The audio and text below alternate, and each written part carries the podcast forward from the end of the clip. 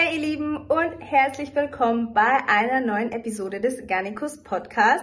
Von mir gibt's heute zwei kleine Updates aus dem Shop für euch und zwar ist unser Way ab sofort wieder regulär erhältlich.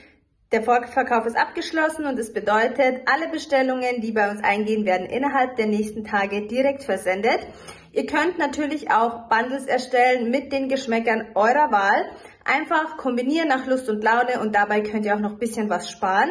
Und die zweite Info ist, dass unser Somnia Limette Holunderblüte ab sofort auch wieder am Start ist.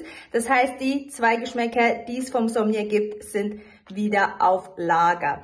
Auch regulär, kein Vorverkauf, ganz normal. Wer bestellt, bekommt die Ware innerhalb der nächsten Tage zugeschickt. Wie ihr wisst, finanzieren sich solche Formate nur durch eure Unterstützung. Das heißt, wenn ihr uns supporten wollt, checkt den Shop aus, garnicus-original.de und genau, wenn ihr Podcasts gerne hört, News gerne hört und alles drumherum feiert, dann Dankeschön für eure Unterstützung mit eurem Einkauf. Das war's von mir. Ich wünsche euch ganz viel Spaß bei der neuen Episode. Ladies and Gentlemen, it's Showtime! Ganicos Podcast, the number one online magazine for fitness, bodybuilding, and more. Real talk at its finest, and the realest and rawest interviews in the business. Yeah. Ganicos.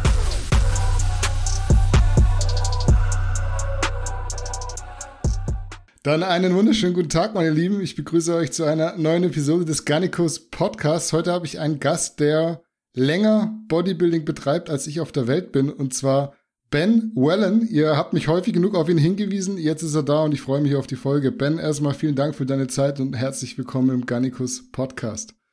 Hallo, hallo, Garnicus? Oder wo bin ich? Äh, ben Wellen? Nein, ja, im Garnicus, ja. Hallo, hallo. Ja, ich freue mich.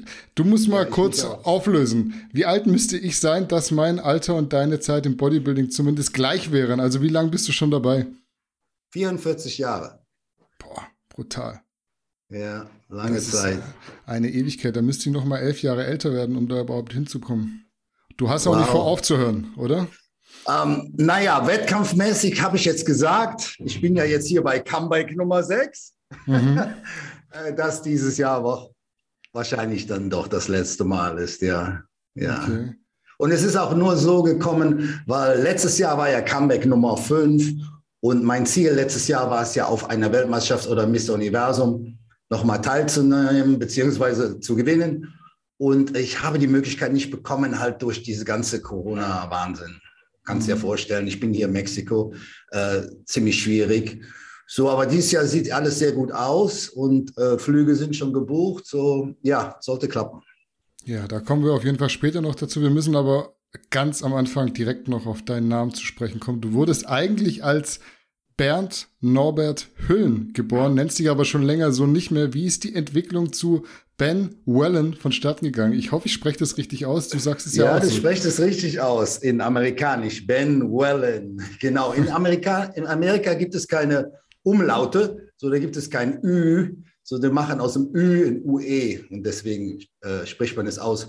Wellen. Manchmal, wenn die Leute ähm, meinen Namen aufgeschrieben haben, jetzt auch in der Siegerliste, haben die tatsächlich Wellen mit einem W geschrieben. W-I-L-L-E-N. So, mein Name ist überall so ein bisschen verteilt, also wenn es dazu kommt. Wie kam es zu Ben Wellen? Ähm, kurze Geschichte. Also, mein richtiger Vater oder beziehungsweise Erzeugervater kann man ja nicht sagen, äh, der war nur so, bis ich fünf war, mit meiner Mutter zusammen. Dann ist er abgehauen. Und mein Vater hat mich Bernd genannt. Er hat mir den Namen Bernd gegeben. Und meine Mutter Norbert als Mittelnamen. So, als mein Vater uns verlassen hatte, dann hat mich meine Mutter immer nur noch Norbert genannt. Ne? Warum auch immer, wahrscheinlich, ne? weil halt wegen ihm. Mhm. So, und wie ich dann so 10, 11 oder was auch immer, wie alt ich war, da ich gesagt, Mom, wieso sagst du immer Norbert? Ne? Und die so, ja, musst du verstehen, dein Vater, das erinnert mich dran, da will ich nicht, la la la. Dann habe ich gesagt, okay, und ich bin ein sehr loyaler Mensch. Und von da an habe ich mich immer nur vorgestellt als Norbert. So. Und ich muss dir ganz ehrlich sagen, ich habe den Namen absolut gehasst. Ja, Norbert. Das fand ich so scheiße, den Namen. Aber ähm, ich habe ihn halt behalten. aus Loyalität meiner Mutter gegenüber, bis ich dann 39 war und dann hatte ich die Schnauze so voll, ich sagte, dieser scheiß Name geht mir so auf den Sack. Und dann habe hab ich mich dann angefangen, Bernd zu nennen. Ne? Da, zu der Zeit habe ich schon in Mallorca gelebt. Und dann hatte ich ja mein Comeback Nummer zwei und hab dann bin nach Amerika geflogen, habe gar nicht gewusst, dass ich ein Comeback mache, aber das ist noch eine andere Geschichte. Und habe dann angefangen äh, mitzumachen, also auf Wettkämpfe zu gehen. Und dann haben die mir all diesen komischen Namen gegeben, ne? Brön, Brenn, Böhn. Also all die, die konnten Bernd nicht aussprechen. Ich so, scheiße, ne? Jetzt hast du deinen Namen und keiner kann ihn wirklich sagen. Bis ich dann in 2001 auf der Natural Olympia habe ich mitgemacht. Und da war einer ähm, von den Athleten und ich hatte ihn vorher schon auf der Weltmeisterschaft getroffen. Äh, der hieß Ron. Und dann sagte, hey Ben. I'm like, Ben, oh, geil. Ben, ja, weißt du was? Ich bleibe bei Ben, weil Ben kann jeder aussprechen. Ben wird niemals irgendjemand falsch aussprechen. Und seit dem Tag äh, nennt mich jeder nur noch Ben oder ich habe mich auch selber nur noch Ben genannt und so bin ich auch bekannt in den USA unter Ben mhm. Wellen. So, so kam es mhm. dazu. Mhm. Das heißt, jemand, der dich, keine Ahnung, vor 30 Jahren oder vor 15 Jahren kennengelernt hat, der äh, hat mit ganz anderen Namen äh, zu kämpfen sozusagen. Der würde dich Vor heutzutage nicht mehr wiedererkennen. war es noch Ben, also schon Ben. Vor 30 ja. Jahren war es nur Norbert. Also die ganzen Jungs, die mich jetzt von früher kennen, aus der Bodybuilding-Szene, aus den 80ern und so weiter, die kennen mich natürlich unter Norbert. Aber mittlerweile sagt jetzt jeder auch Ben, weil ich habe denen gesagt, Jungs, tut mir gefallen, hm. nehmt mich Ben oder Bernd und fertig. Hm. Wenn man nach dir googelt, dann könnte man aber rein theoretisch unter verschiedenen Namen auf dich stoßen, oder? Ja, unter Ben Wellen, unter Vern Wellen, unter Ben Wellen mit W-I-L-L-E-N, mhm. unter Norbert Hüllen und äh, wahrscheinlich gibt es auch noch ein paar andere Namen, ja. Das ist echt für so eine Bekanntheit dann äh, gar kein gutes Ding, oder? Nein, aber ähm, was willst du machen? Ist egal. Es spielt im, im Prinzip keine Rolle für mich. Kannst du sagen, in welchem Jahr beziehungsweise in welchem Alter und vor allem wie das bei dir mit dem Bodybuilding angefangen hat? Damals war ja eine andere Zeit als heute, wo man gerade übers Internet schnell über sehr viele Themen Informationen bekommt. Oh Mann, wie viel Zeit hast du? Weil da muss ich jetzt mal so ganz weit ausholen. So ja, mach mal so einen Rundumschlag. Wir versuchen mal alles so ein bisschen anzureißen. Ich weiß halt, wenn jemand so lange dabei ist, dann gibt es natürlich mehr zu erzählen als bei mir jetzt. Okay, okay, okay. Ich hoffe, ich langweile damit keinen. Ähm, mhm. So, also ich war also immer schon, also nicht immer schon, ich wurde ein Rebell. Wenn jemand meine Stories kennt, ich wurde vom Streber zum Rebell, wie auch immer, als Jugendliche, als Teenager mit 14, 15. Aber eine Sache war immer ganz klar für mich. Ich habe immer an die große Liebe geglaubt, ja. Das war für mich heilig. So, wenn jemand jetzt verheiratet war und ich habe gehört, da ist jemand fremdgegangen, oh mein Gott, das war die Todessünde für mich, ne. So like, oh man, der Typ ist der biggest piece of shit, ne. Also, oh, mit dem rede ich niemals mehr, ne. Also so ungefähr. So, und jetzt habe ich mit 14, 15 sehr viele Angebote gehabt, mit Mädchen Sex zu haben. Auch mit Frauen, mit 15. 23-jährige Frauen wollten mit mir Sex haben. Hard Chicks. Und ich so, nee, nee, nee, weil für mich, ich wollte verliebt sein. Also ich habe so wirklich, das war für mich so ein Heiligtum, die große mhm. Liebe. Und wenn du erstmal Sex hast, musst du verliebt sein und la la la la la. All den Schwachsinn, Schwachsinn, ja. So. Und dann mit 16 endlich habe ich ein Mädchen kennengelernt, sie ist Hannelore, oder wahrscheinlich immer noch, und ähm, kam dann mit der zusammen. Und sie war 15 und ich war 16 und ich war fast 17 und dann hatten wir das erste Mal Sex. Ich weiß auch, am 12.12.1977. Warum weiß ich das? Weil ich das so in meine Tür so reingerissen habe. Ne? So, Konnte ich das jeden Tag sehen. So, also ich war total verliebt. Erstmal Sex und ihr erstes Mal und war total der Wahnsinn. Und äh, für Monate wunderschön. Und zu der Zeit habe ich eine Lehre gemacht als Zimmermann. Und mhm. der einzige Grund, warum ich das gemacht habe, weil ich nicht wusste, was ich eigentlich wollte. Ich hatte niemals so wie andere Leute so eine gewisse Vorstellung, ah, ich will das werden oder das werden. Ich sagen, ah, keine Ahnung, keine Ahnung, weiß ich nicht. Ne? So, dann hat mein Stiefvater, schlimm genug, dass ich das Wort Vater in dem Stief drin haben muss, mhm. ähm, hat er gesagt, ah, dann mach doch das und das. Ne? Und, ja, okay, dann probiere ich das mal. So habe ich eine Lehre gemacht. Jetzt hatten wir, es war Februar und wir hatten schlecht Wetter. Und wenn man schlecht Wetter am Bau hat, ne, als Zimmermann, Brauchen wir nicht zur Arbeit. So, bin ich morgens zur Arbeit gefahren und es hat geschneit und gefroren und also es ging gar nichts. Ne? Dann haben wir gesagt, ah, na, geh nach Hause. So, meine Freundin, die wohnte ein Dorf vor meinem Dorf. Ich wohnte in Oberbachen, sie wohnte in Niederbachen. Kennt kein Mensch, ist auch egal. So, ich aus dem Bus raus, habe gedacht, Mann, ist es 9 Uhr morgens? Gehst doch zu deiner Freundin, ne? voll verliebt und alles, klasse. So, ich gehe rein und die Türe war immer offen ne, von dem Haus. So bin ich unten rein und ich gehe die Treppe hoch und ich höre schon so komische Geräusche. Ne? Ha, hm, ha. Habe mir nichts dabei gedacht. Ich so, ah ja, was auch immer. Ne? So, ich freue mich jetzt auf meine Freundin. Ich komme oben ins Zimmer rein, mache die Tür auf ne? und sehe meinen besten Freund. Hm. Sie bumsen von hinten. Ja, also ich mache die Tür auf und mein bester Freund ist hm. Und ich stand da, ich weiß nicht für wie viele Sekunden, 10, 20, 30, kann ich jetzt wirklich nicht, weiß ich nicht.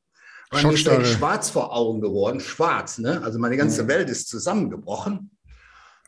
Und dann bin ich ausgeflippt, dann bin ich in so eine Rage reingegangen und dann bin ich aufs Bett gesprungen und dann habe ich die beide verprügelt. Ja? In meiner Rage. War, ich war total, ich kann das nicht erklären. Also wenn man sowas nicht erlebt hat, das hat mir einer das Herz rausgerissen in dem Moment. So, da habe ich den Typen genommen, das war mein bester Freund, habe ich ihn die Treppe runtergeschmissen, die Treppe runtergeprügelt. Der war dann noch zwei Wochen im Krankenhaus danach.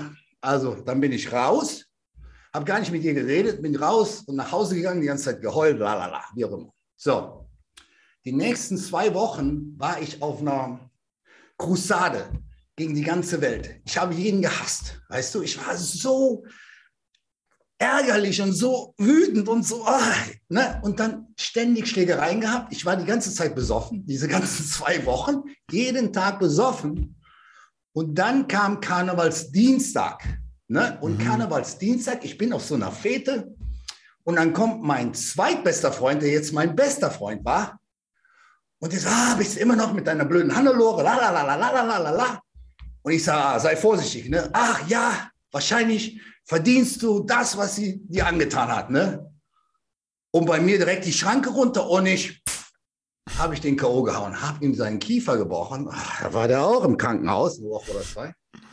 Bin ich nach Hause in mein Zimmer rein, habe mein ganzes Zimmer verwüstet, zusammengeschlagen. Dann kam Mr. Stiefvater hoch, hat mich zusammengeschlagen in seiner Manier, wie er immer gemacht hat. Ne? Bom, bom, bom, bom. Aber dieses Mal war das wirklich so? Das kann sich jetzt sadomasochistisch anhören. Ich so, ja, ja, schlag mich, schlag mich. Dann fühle ich zumindest nicht mehr diesen Schmerz hier in meinem Herzen. Ne? So ist dann der mhm. körperliche Schmerz, übernimmt vielleicht das. Ne? Und er hat mich geschlagen. Es war mir scheißegal. Ich stand da nur bam, bam, bam, bam, bam. Und dann am nächsten Morgen, dann hatte ich so ein richtiges Awakening. Ja? Ich dachte, Mann, so, so kann dein Leben nicht weitergehen. So, bester Freund, okay, mit deiner Freundin gebumst liegt im Krankenhaus, zweitester Freund, liegt im Krankenhaus. Haben mich auf die Treppe gesetzt, habe zu meiner Mutter gesagt, so geht mein Leben nicht weiter. Also äh, das kann ich keinem mehr antun, so kann ich nicht mehr leben. Ähm, ich mache jetzt was aus meinem Leben. Und sie so, oh, ja, das wäre so schön. Und, und ich habe zu der Zeit viel getrunken, Alkohol, ne? war ja in Deutschland gar kein Problem im Alter, und geraucht. Und ich habe gesagt, heute trinke ich niemals mehr Alkohol und ich höre sofort auf zu rauchen und mein Leben wird sich ändern. Und ich so, ah, ja, ich, ich wünschte. Und von dem Tag an habe ich nicht mehr geraucht und keinen Alkohol mehr getrunken. Und zwei Wochen später bin ich dann das erste Mal ins Fitnessstudio gegangen, ins Fitnesscenter Bonn. Mhm. Und einer der Gründe war dafür, ich habe den Film damals mit Arnold gesehen im deutschen Fernsehen, der hieß Mr. Universum, der Original Stay Hungry, mhm. aber er hieß Mr. Universum in Deutsch. Und das hat mich so motiviert, weißt du, und dann habe ich gedacht, ach ja, ich mache jetzt Bodybuilding. Und dann war ich schon am ersten Tag, bin ich da rein ins Studio und da kam so ein Typ, sagte, hey, warte mal, warte mal. Ich sage, wie, ich, was, was willst du hier? Ich sage, ich will rein, ich will Bodybuilding machen. Ich sage, oh, bist du bekloppt? Die sind alle schwul. Die haben alle keine Kraft. Die Muskeln sind nur aufgeblasen. Ich habe all meine Freunde verloren, nur weil ich Bodybuilding angefangen habe. 1978 in Deutschland, okay? Mhm. Ich so, ah ja, okay, ne, ich gehe jetzt mal rein. So, bin ich rein und ähm, dann zum, zum Trainer hin. Und dann kam der, früher war das so, da haben die erstmal all deine Maße genommen, deine Arme, deine Beine und so, diese ganzen Sachen. Und dann sagt er, so, oh, was ist denn dein Ziel? Ne? Und ich so, ah, ich will Weltmeister werden. Ne? Und er so, ja, okay, dann, äh, und was ist dein Ziel? Ich so, wie? Ich will Weltmeister werden, ne? Ich fange doch jetzt nicht an zu trainieren. Ich komme jeden Tag, ne? Aber ich will Weltmeister werden. Und er so, ah ja, du bist so ein Spinner, ne? Jetzt kann ich gar nicht mit dir reden. Ich sage, Spinner, ich will Weltmeister werden. Und er so, ja, ja, ja. Und da war ich dann so äh, 67 Kilo damals, ne? Und 17 Jahre alt, so, so fing das an. Und äh, meine Frau sagt gerade auf Wiedersehen, hey, come in here a second. Warte, meine Frau hat viele Fans in Deutschland. Komm mal rein. Ja, wirklich? Ja, ja. ja. Come here. Say hi to my German people. Come here. Come here. Hi to everyone. Hi. Flex your biceps, komm, show your biceps. Ja, ah, ah, okay, okay. Das ist aber schon ähnlich wie bei dir jetzt. Bye, bye. bye, bye. ja, aber am Ende hat der ja eigentlich deine ganze, damals hätte man vielleicht, äh, damals hätte man Übermut gesagt, aber es hat dir ja recht gegeben, weil du hast unzählige Titel gewonnen. Bekommst du das noch ungefähr auf die Reihe chronologisch, welche Wettkämpfe du nacheinander alle für dich entscheiden konntest? Oh, es waren ja so viele. Ich habe neulich ein Video von dir gesehen, da stehen ja überall Pokale rum. Ja, also vergessen mal all die kleinen Geschichten, ja, und ähm, fangen so mit National Titles an. Mhm. Also äh, erste Mal war ich VDH Deutscher Juniormeister 1980, dann wieder 1981, dann war ich BDB Deutscher Meister 1985 dann ein paar Mal Vize-Europameister, dann war ich Vize, äh, dann war ich Europameister 1987, dann ähm, lange Zeit Break gemacht, Comeback gemacht, dann wurde ich erstmal Natural Weltmeister, Natural Mr. Universum und Natural Mr. Olympia.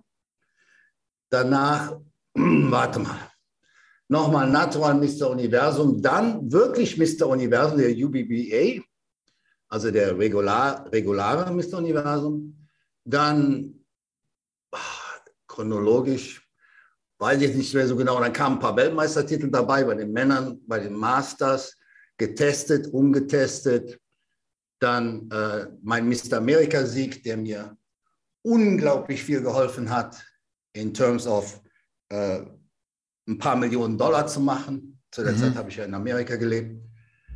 Dann Comeback Nummer vier kam nochmal ein Mr. International Titel, da war ich schon 57. Dazu in der offenen Männerklasse, dann National Champion in Mexiko und dann letztes Jahr habe ich vier National Titles in Mexiko gewonnen, also zweimal Mr. Mexico und zwei National Titles in Mexiko. So. Also es sind elf National Titles in, in drei verschiedenen Ländern und sind elf internationale Titel. Ja, so, also, so, more or less. Welcher Titel ist für dich der bedeutsamste? Ist es der Mr. America? Nein, äh, der, sagen wir so, die härteste Diät, die ich je in meinem Leben gemacht habe, war für den Mr. Universum-Titel. Und das ist für mich auch der bedeutendste. Obwohl an dem Tag war ich wirklich krank und bin fast umgefallen auf der Bühne, weil es mir so dreckig ging. Aber am härtesten trainiert habe ich den Mr. Europa-Title 1987. Also da habe ich mich fast umgebracht beim Training, weil 1985 wurde ich Zweiter, 1986 wurde ich Zweiter und dann 1987 war für mich, also jetzt gewinnst du das Ding oder du hörst auf mit Bodybuilding. Das habe ich mir wirklich, und das habe ich auch so gemeint. Und dann habe ich auch wirklich alles da reingeworfen. Und glücklicherweise muss ich sagen, was passiert ist, 1987, der Studiobesitzer, der hieß Morg, ganz toller Typ, der hat mich immer finanziell unterstützt. Der hat zu mir gesagt, ah, mach doch noch mal die deutsche Meisterschaft mit. Ich sage, ah, Morg, bin dreimal deutscher Meister, interessiert mich eigentlich wirklich nicht. Er sagt, na, ist für mein Studio, für die Werbung und la la la la la la. Und das war fünf Wochen vor der Europameisterschaft. Da habe ich gesagt, naja, das passt ja, dann mache ich das. Was passiert ist, eine Woche vor dieser deutschen Meisterschaft wurde ich sterbenskrank. Also die mhm. super, mega, hyper Grippe. Ja? Ich konnte nur im Bett liegen, nicht trainieren, nichts. bin dann wirklich am Wettkampftag aus dem Bett rausgekrochen, nur weil ich so ein Typ bin, der so loyal ist und committed und bin dann zur deutschen Meisterschaft gefahren. Dort bin ich dann nur Zweiter geworden. Der Werner Schneider hatte damals gewonnen. Und das war das Beste, was mir passieren konnte, weil danach haben alle Leute gesagt, ach, guck mal, der, der, der ist vorbei, der kann nicht mehr, der wird noch Zweiter aus der Deutschen, die kannst du vergessen, seine Karriere ist vorbei, der wird immer schlechter, la, la, la, la, la. Und das hat mir den größten Antrieb gegeben, den du dir vorstellen kannst. Ich bin ins Studio, ich wollte alle Handeln umbringen, so, oh, jetzt geht's ab, oh, was, ich scheiße, warte ab, warte ab, ne? Und dann drei Wochen später schon auf der Qualifikation habe ich schon alle geschlagen und bin dann nochmal zwei Wochen später Europameister geworden. Also das war ein schönes Ding, hm. sagen wir mal so. Kannst du mal die Verbände nennen, in denen du eine Pro-Card erhalten hast, beziehungsweise erhalten hättest können? Weil wenn ich das richtig rausgehört habe in deinen Videos, dann sind es sogar vier verschiedene. Vier verschiedene. Waba Nava, IFBB und äh, Natural INBA, PNBA, I mhm. think. Ja. Mhm.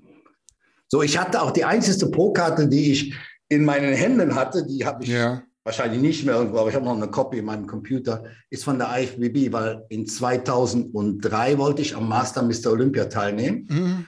mitmachen. Und äh, da war ich, also in 2002 habe ich, das war so doof, der Wayne DeMilia war damals noch in Charge. In 2002, mhm, ja. da war ja auch, nachdem ich Mr. Universum war und so weiter und so fort, habe ich gesagt, ach, weißt du was, ich möchte jetzt äh, beim Master Olympia machen. So, dann habe ich meine Profikarte beantragt in 2002 und kriege die im Dezember 2002. Ne? Mhm. Und dann finde ich raus, dass die Profikarte nur, ist ja gut für ein Jahr, ne? aber nur für das Kalenderjahr. so, ich zahle 120 Dollar für eine Profikarte, die war dann noch zwei Wochen gültig, womit ich nichts anfangen konnte. So, ja, gut Deal. So, und dann, äh, wie gesagt, 2003 war ich wirklich gut. Also ich muss sagen, es war das Beste von der Shape, Form, Masse. Ich hatte so 245 Pounds. Äh, ich weiß nicht, 112 Kilo, 113 Kilo, irgendwie sowas. Und war in richtig guter Form. Mhm. Und äh, habe gedacht, so, jetzt gibst du Gas und gehst zu dem Master Olympia. Aber dann irgendwie kam das erste Mal so die Conscious, ähm, zu mir und hat gesagt, weißt du was, sei mal ehrlich mit dir selber. Du hast nicht die besten Genetics, gar kein Thema. So, kannst du den Master Olympia gewinnen? Nein, mhm. kann ich nicht. So, was kannst du denn werden? Also du kannst jetzt alles geben, dir die ganze Juice reinfeuern, ja, und da war ich ja auch schon 42, um vielleicht, vielleicht Fünfter oder Sechster zu werden, wenn du, wenn alles stimmt, ne? Ist es das wert? Und dann ich gesagt, nee, mhm. ich retire. Und dann bin ich, habe ich gesagt, okay, das, das war es für mich. Und dann höre ich auf und dann habe ich ja anderthalb Jahre auch komplett aufgehört, ganz wenig trainiert, war dann runter auf 205 Pounds, also so 92 Kilo oder irgendwas. Habe dann irgendwann, ich lebte zu der Zeit in Las Vegas, auf der Toilette gesessen, habe so eine Muscular Development Magazin gelesen und sehe, Mr. America is coming back. Ich sage, wow, wow, Mr. America das ist so ein geiler Titel, ne? Mann, das würde mich nochmal richtig reizen, ne? Und dann sage ich, wie viel Zeit habe ich? Ja, dreieinhalb Monate. Ne? Da war ich 43. Oh, mhm. weißt du was? Ich mache mit. Und dann habe ich direkt losgelegt, habe also Diät angefangen und mein Training intensiviert und natürlich auch was genommen und bin dann von 205 auf 212 war ich dann auf der Bühne, wie ich den Mr. Amerika Gesamtsieg gemacht habe. Äh, das war natürlich eine, eine schöne Geschichte. Was war, hast du damals machen müssen für die Pro-Card der IFBB? Also es ist ja heute ganz anders, als es mal war. Ganz anders, als es war. Damals haben die noch akzeptiert, wenn du jetzt einen internationalen Titel bei der NABA gewonnen hast, okay. haben die dir die Pro-Karte gegeben. Das war aber vor dem Split, also ja. vor früher, früher. Heute ist ja alles anders, aber heute ist es auch im Prinzip einfacher, eine Pro-Karte zu bekommen. Mhm. Weil es gibt ja so viele Pro-Qualifikationen überall. Wir haben zum Beispiel auch vier oder fünf allein hier in Mexiko und äh, manchmal der Standard, ich sage jetzt gerade mal im Bodybuilding, ist auch nicht so ne, das Gelbe vom Ei. Ja. Mhm. So. Dann bist du eigentlich mit Manuel Bauer so auf einer Wellenlänge, weil der hat auch immer gesagt, lieber ein guter Amateur als ein schlechter Profi. Ja, also äh, Manuel hatte ich ja gerade im Interview. Manuel mhm. ist ja, also muss ich ja sagen, der einer der nettesten und, und, und geilsten Typen in der Industrie, ähm, der ja sehr viel, sehr viel Pech hatte. Und den haben sie ja leider auch bei der IFBB so richtig verarscht mit seiner Pro-Karte, dass sie ihm die Pro-Karte nicht gegeben haben, obwohl sie einem Markus Rühl, der noch nicht mal Gesamtsieger wurde aus der Deutschen, eine gegeben haben und so weiter und so fort. Ist ja egal. Ähm, ja, ich habe immer gesagt, es ist besser, ein großartiger Amateur zu sein, als ein mittelmäßiger Profi. Warum? Jetzt komme ich natürlich aus einer anderen Zeit. Ich komme aus den 80ern. In den 80ern hat das Geld auf der Straße gelegen für Bodybuilder. Ich glaube, das kann sich überhaupt kein Mensch mehr vorstellen. Sorry. In den 80ern war es so, 1987 kam jemand zu mir, der hieß Joachim Kronen, der war ein Manager. Der hat zu mir gesagt, damals noch Norbert, Norbert, pass mal mhm. auf, wenn du Europameister wirst, verdienen wir zwei in Heiden Geld. Mhm. Und jetzt hört man ja so viel in der Industrie, du weißt, wie es ist, Leute reden viel, wenn der Tag lang ist, lalala. Aber der Typ war so geil. Da hat er gesagt, pass mal auf, ich fahre mit dir zur Qualifikation. Jetzt sind wir zur Europameisterschaft Qualifikation gefahren. Da kam der zu mir nach Hause, ganz überraschend. Da ist er 400 Kilometer von zu Hause, kam er zu mir und sagt, ich fahre dich jetzt dahin. Und das war nochmal 200, 300 Kilometer, weiß gar nicht, wo das war. Und dann habe ich das ja gewonnen und dann sind wir nach Hause gefahren. Da hat der nicht aufgehört zu reden. Oh mein Gott, oh mein Gott, du sahst super aus. Und, ah, ah, wenn du gewinnst, wenn du gewinnst. Ich so, ja, ja, ja, Joachim, ne? keep it down, keep it cool. So, und dann ist er mit mir mit einem Bus, also ich bin geflogen, aber erst mit einem Bus äh, nach Rom zur Europameisterschaft gefahren, mit 20 Leuten drin, alle meine Fans, ne? und die haben mich dann richtig angefeuert in Rom damals. Und dann ist er da runter und dann habe ich ja gewonnen und das war, wir haben gefeiert die ganze Nacht und es war richtig geil. Und dann hat er gesagt, wenn du nach Hause kommst, weil ich hatte noch fünf, sechs Tage Urlaub, die wollte ich da unten verbringen mit der deutschen Meisterin 1987. Das ist noch eine ganz andere Geschichte, hat viel mit Sex und Craziness zu tun. Mhm. Wie auch immer. Hat er gesagt, wenn du nach Hause kommst, dann habe ich eine Überraschung für dich. Ich so, ja, okay, okay. Da habe ich auch immer noch so, ja, ist ein netter Kerl, aber der redet viel. Und du weißt ja, Leute, die viel reden, ne? Mhm. Du, ich komme nach Hause. Ich hatte damals, gab es noch einen Anrufbeantworter. Ich weiß gar nicht, ob die Leute das noch kennen. Ein Anrufbeantworter. Der war voll. Ich so, oh, was ist denn hier los? So, ich drücke drauf. Ich weiß nicht, 100 Messages, ne? Ah, äh, Sponsorvertrag angeboten, das angeboten, das angeboten. Und ach, pass mal auf, äh, ja, bist du bereit? Am Wochenende geht schon los. Ich so, äh, wie, was? Ich habe 50 Auftritte für dich gebucht. 50 Auftritte. 1000 Mark per Auftritt für dich. Und was ich bekomme, sage ich nicht. Und dann habe ich gesagt, das ist mir egal. Du nimmst, du gibst mir die 1000 und wie auch immer. Und Danny, dann bin ich jedes Wochenende von da an. Ich war gerade zu Hause, jedes Wochenende. Freitags zum Kölner Flughafen, da lag mein Ticket. Ich wusste gar nicht, wo es hingeht. Schweiz, England, Frankreich, wie auch immer, Spanien. Ah, heute fliege ich nach Spanien. Oh, cool. So, bin ich nach Barcelona oder Madrid geflogen. Dann stand der da schon am Flughafen. Ah, bist du hier? Geil. Ne, in sein Auto rein und dann sind wir zum, zum Studio oder Diskothek oder was auch immer. Erstmal Auftritt machen. So, habe ich erstmal einen Auftritt gemacht. Dann samstags morgens ging es ins Studio, gab es ein Seminar mit Posing. Cool. Samstagabends gab es dann wieder entweder auf einer Meisterschaft oder in einer Diskothek oder einer anderen Veranstaltung wieder ein Gastpose. Ich so, oh, cool. Sonntagmorgen wieder Seminar im Studio. Cool. So, ich hat, war ungefähr gebucht am Wochenende, meistens fünfmal. Jeden Monat bin ich mit 20.000 Mark nach Hause gegangen. Nur für mich. Plus Pro Plus war damals mein Proteinsponsor. Davor Haleco bei Pro Plus, die haben mich abgeworben, haben gesagt, oh, Europameister, komm her. 1000 Mark an Eiweiß jeden Monat. Mhm. Einen Porsche Turbo 944 umsonst, den du fahren kannst. Einen weißen Porsche Turbo 944. Ist okay, ne? Habe ich dann schön immer meinen Porsche Turbo gefahren. Umsonst, ne?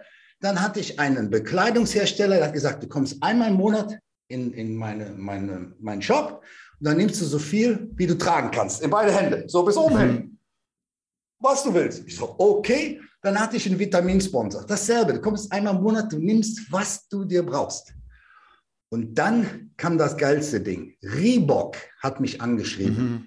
Und ich habe einen Vertrag mit Reebok gemacht. Ich war der erste Bodybuilder in der Welt, der einen Sponsorvertrag mit Reebok hatte.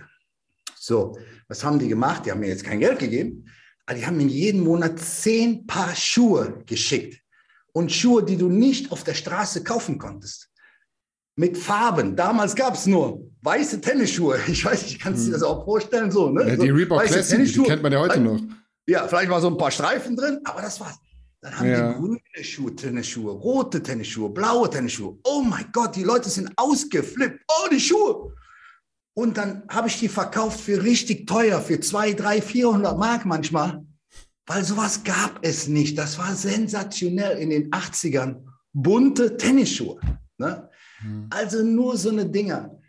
Wir haben uns dumm und dämlich verdient. So, auf dieser Europameisterschaft hat er gesagt, oh, du bist Europameister, ich, ich, äh, du kannst jetzt Profi werden. Habe ich gesagt, nee, interessiert mich gar nicht. Erstmal will ich Weltmeister werden. Also ohne Weltmeister, Profikarte bringt mir eh nichts. Aber dann, wie gesagt, großartiger Amateur, du verdienst all das Geld oder mittelmäßiger Profi, den will doch kein Arsch sehen. Sagen wir mal ehrlich.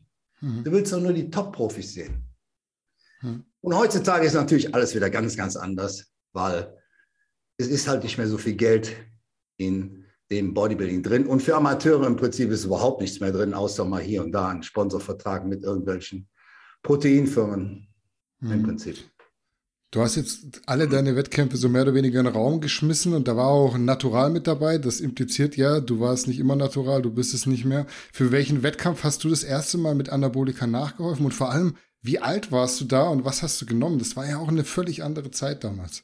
Ganz, ganz, ganz anders. Das erste Mal, dass ich überhaupt was von Anabolika gehört habe, war Dianabol, 5 Milligramm Tabletten. Da war so ein Mhm. Ja. Typ in meinem Studio, das war 1979 oder so, und der hatte ganz gute Arme. Ich dachte, oh Mann, du hast geile Arme, aber der war auch schon Mitte 30, ne? ich war ja so Jungspund.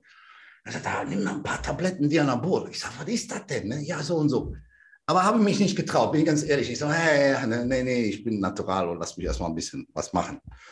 So, ich bin ja, ich hatte, also mit 17 habe ich angefangen, dann hatte ich wirklich sehr viel Pech gehabt. Zum Beispiel nach drei Monaten habe ich so eine dumme Übung gemacht. Kennst du diese Übung mit diesem Mhm, Holzstab? Unterarme, Habe mir meine Handgelenke total versaut, ja. Mhm. Konnte mir drei Monate meinen Arsch nicht abputzen, so, oh, oh, scheiße, ne? So. Und äh, die Ärztin hat mir damals gesagt, ah, nee, Bodybuilding ist vorbei, kannst nicht mehr trainieren. So, seit dem Tag muss ich also immer Bandagen nehmen, das stimmt schon. Und dann hatte ich in der Zwischenzeit eine Blinddarmoperation. Das war ja damals ein Riesending. Auf der Arbeit auf einmal bin ich umgefallen, bin ins Krankenhaus, äh, Notoperation, Blinddarm raus, zwei Wochen im Krankenhaus. Ne? Dann bin ich aus dem Krankenhaus raus. Habe ich gesagt, und wann kann ich wieder trainieren? Da war ich auch 17. Naja, in sechs Monaten. Ich so, okay, bin nach Hause, habe geduscht, bin ins Studio. Hab gemacht, was ich konnte. So eine riesen Narbe noch. Und, ah ja, aber ich muss trainieren. Ne? Und dann habe ich mir auch noch das Bein gebrochen beim Fußball. Vormittags habe ich mir das Bein gebrochen beim Fußball und, na, und dann haben sie mich mit dem Krankenwagen ins Krankenhaus gebracht. Und um 5 Uhr nachmittags war ich im Studio und habe Brust und Rücken so, ah, von mich war das so, ja, okay, kannst jetzt keine Beine trainieren, aber ich brauche jetzt nicht zu arbeiten. Geil, ich war jeden Tag im Studio auf Krücken. So, ne? Mhm. Und dann musste ich so einen Kilometer lang dahin laufen und dann bin ich so gezittert und Trizepstraining war dann ganz schwer. Und nach dem Trizepstraining nach Hause gehen ging fast gar nicht. So, oh, ne? ja, wie auch immer. Okay, jetzt komme ich zu meinem Punkt. Ähm, erste Mal, erste Meisterschaft, die ich mitgemacht habe, war die Studiomeisterschaft. Da war ich 18. Da wurde ich Zweiter. Also Witzveranstaltung. Bin dann ein paar Wochen später zur deutschen Meisterschaft gefahren. Habe eigentlich keine wirkliche Diät gemacht, wurde dann Zehnter von 24. Das war meine erste deutsche.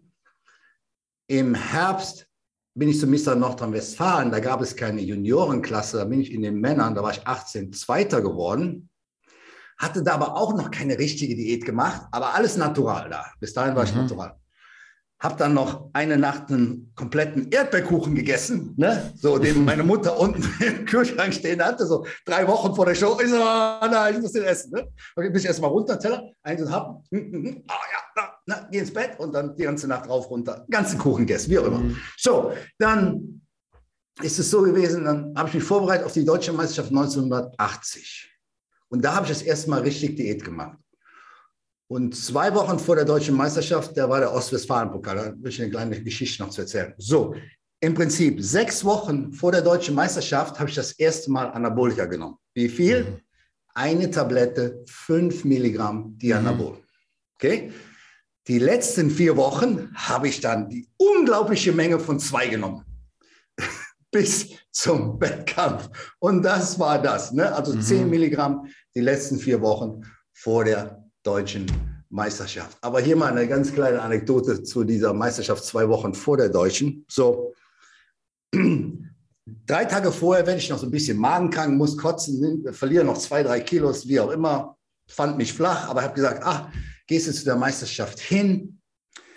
Dann äh, kamen die Junioren und früher waren die Junioren ja, jede Klasse waren 30, 40 Leute, war unglaublich, kann man sich gar nicht mehr vorstellen. Damals waren die Junioren noch bis 20, aber ganz viele Teilnehmer immer. So, dann bin ich zu dem Ostwestfalen-Pokal und es gab zwei Juniorenklassen. Wie meine Klasse rauskam, was die damals gemacht haben, wir kamen raus, Vierteldrehung, ne? Mhm. und dann alle wieder raus. Und dann wurden die Leute zum Vergleichsposing auf die Bühne gerufen. Du hast jetzt nicht auf der Bühne gestanden, sondern du wurdest gerufen. Ne? So, ja. also ich gehe raus, Vierteldrehung, Vierteldrehung, gehe rein. Dann haben die angefangen, die Leute zu rufen. Nummer da, da, da, da, da. Und ich hatte 26 Leute in meiner Klasse. Ich erinnere mich, 26 mit mir. Die ersten fünf, ah, nächsten fünf, ah, nächsten fünf, ah, nächsten fünf. Nächsten. Und die Klasse ist hiermit beendet. Hä? So, ich gehe zu dem Typen am Vorhang und sage, hey, die haben mich vergessen. Ich habe überhaupt kein Vergleichsposing gemacht. Äh, was ist denn hier los? Da waren immer fünf, ich bin doch übrig. Ja, Vorwahl ist vorbei. Ne? Tut mir mhm. leid. Ich habe nicht eine Pose gemacht, nicht einige Pose. Ich bin raus, Viertelumdrehung, raus, fertig. Klasse ist vorbei. Mhm. Ich war devastated, Danny. Ich war am Boden zerstört. Habe ich da gesessen, oh mein Gott, oh fuck. Da kamen so ein paar Typen zu mir und gesagt, Mann, die haben es so beschissen, da habe ich ja noch nie gesehen, wo gibt es denn sowas? La, la, la. Und dann habe ich zu meiner Freundin gesagt, ich da meine Freundin, habe gesagt, komm, wir fahren jetzt nach Hause. Scheiße, ich will das gar nicht, ich bin hier Letzter, ne? Und sie so, nee, nee, warte mal, warte mal, warte mal, ne? Bleib hier, bleib hier, ich will sehen, da kann ich sein, kann ich sein, ne? So habe ich mich abends hinter der Bühne aufgepumpt, ne? Da kamen so ein paar Typen zu mir, boah, Mann, sagt er doch in einem Jahr bist du deutscher Meister, in zwei Jahren Junioren-Europameister, la la la. Ich so, ja, ja, ich bin heute Letzter, was redest du überhaupt? Ne? So, jetzt kam es zur Siegerehrung. Auch ich kein Posing gemacht, nichts, mhm. außer diese Filtre.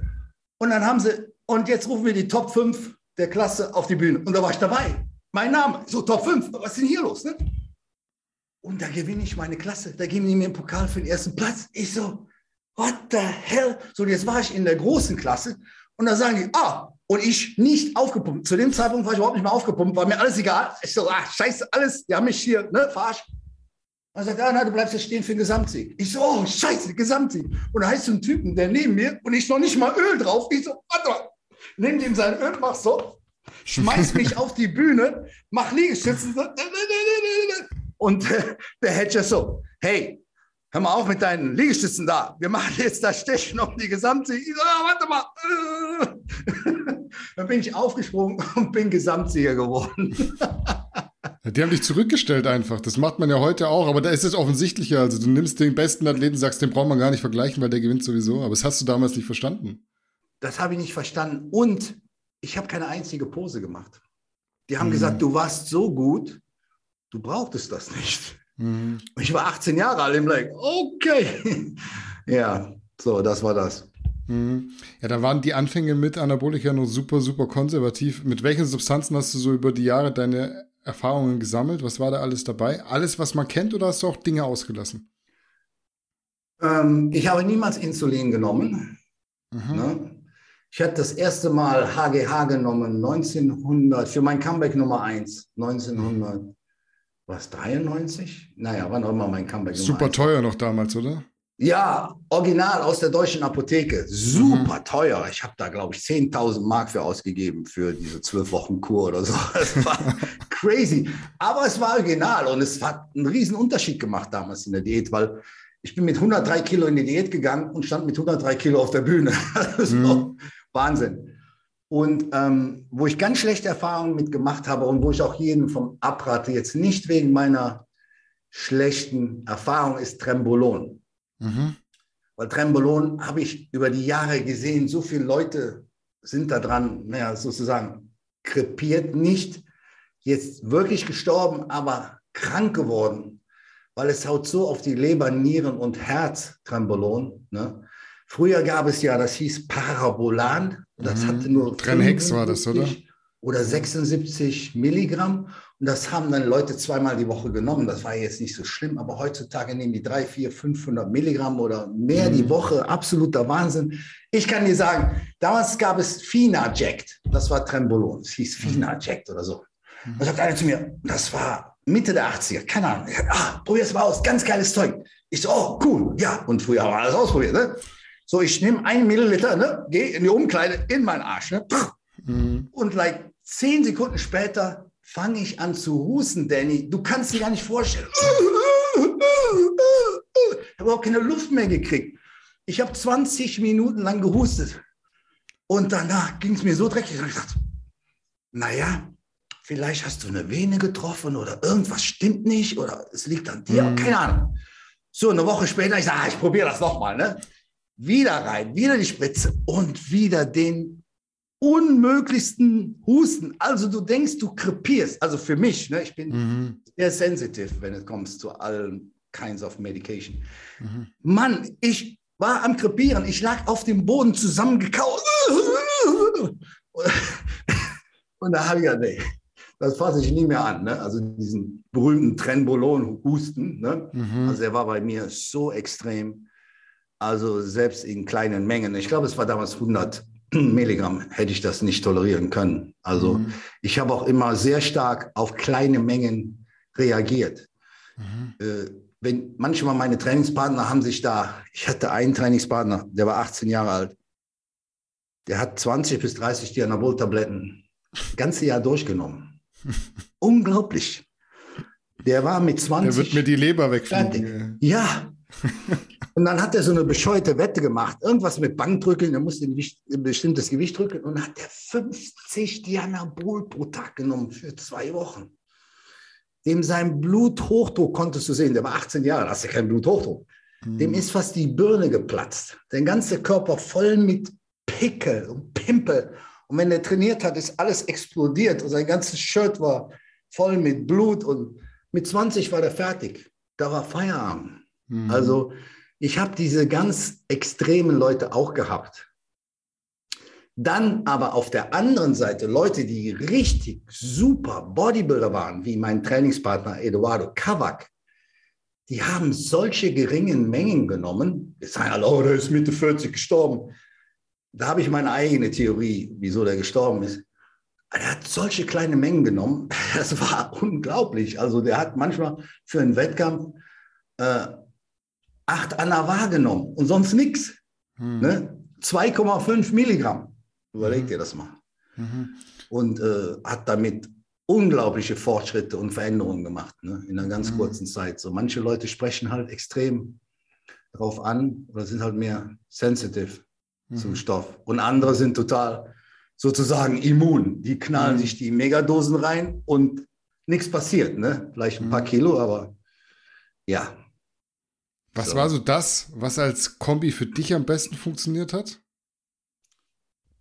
Für mich, Dianabol hat mir immer am meisten gebracht, wenn es jetzt zur Masse kam. Ja.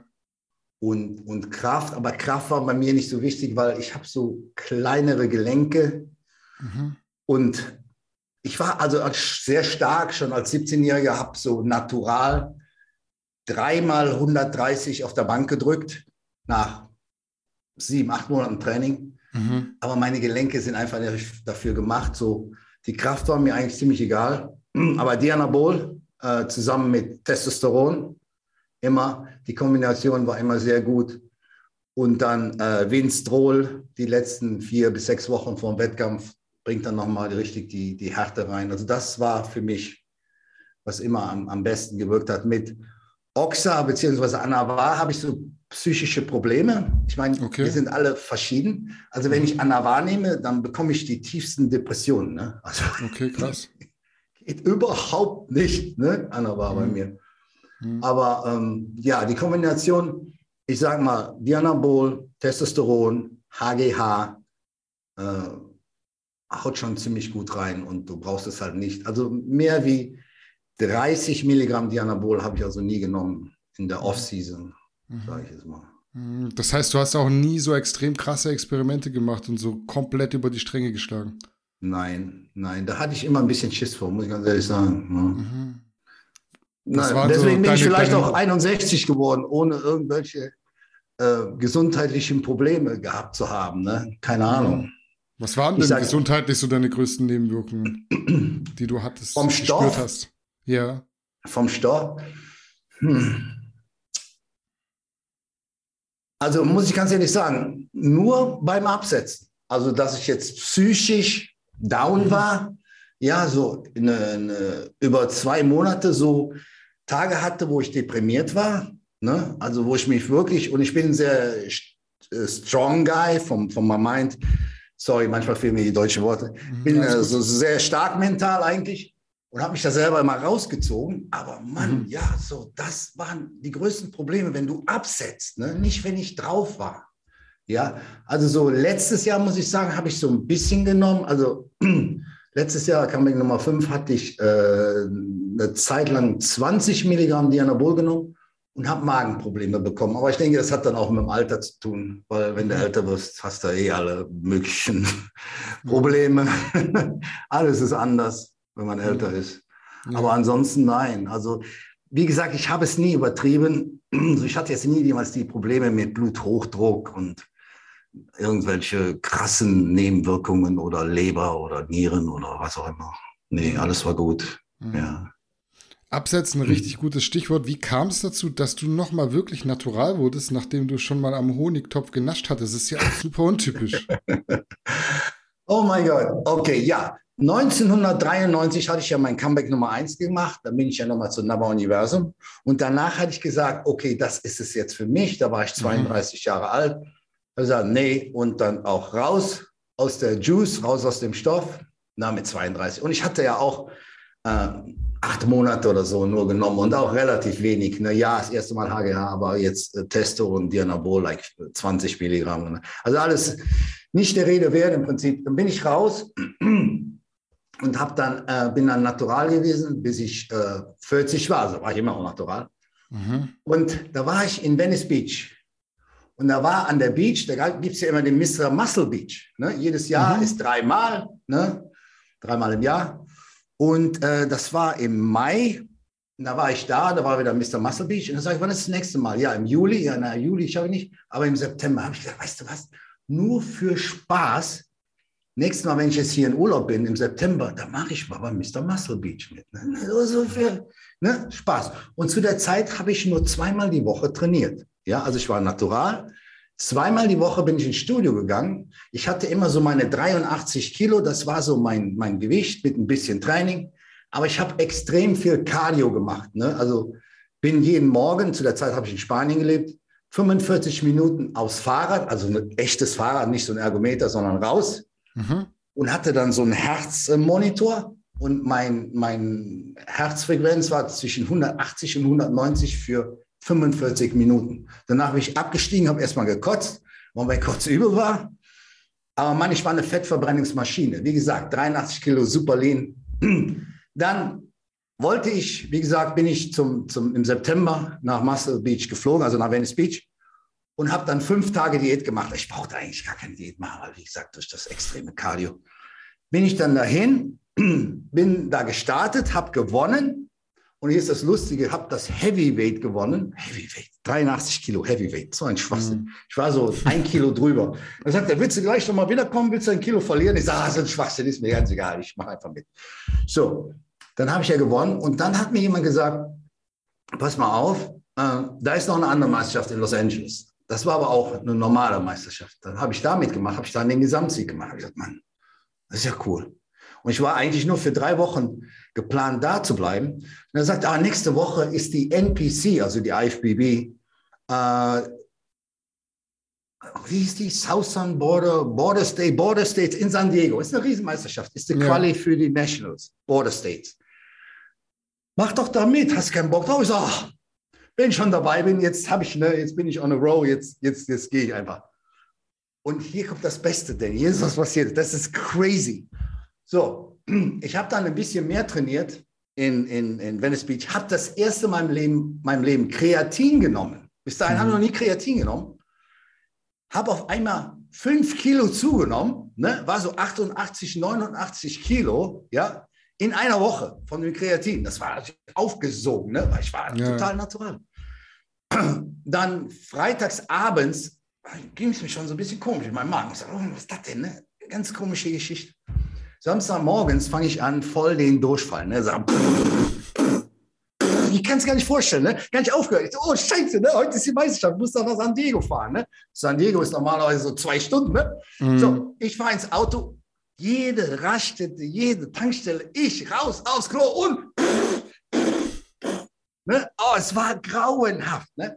Ich kam dann endlich nach vier Stunden oder so in San Diego an, komm an, geh auf die Waage, sagt er 179.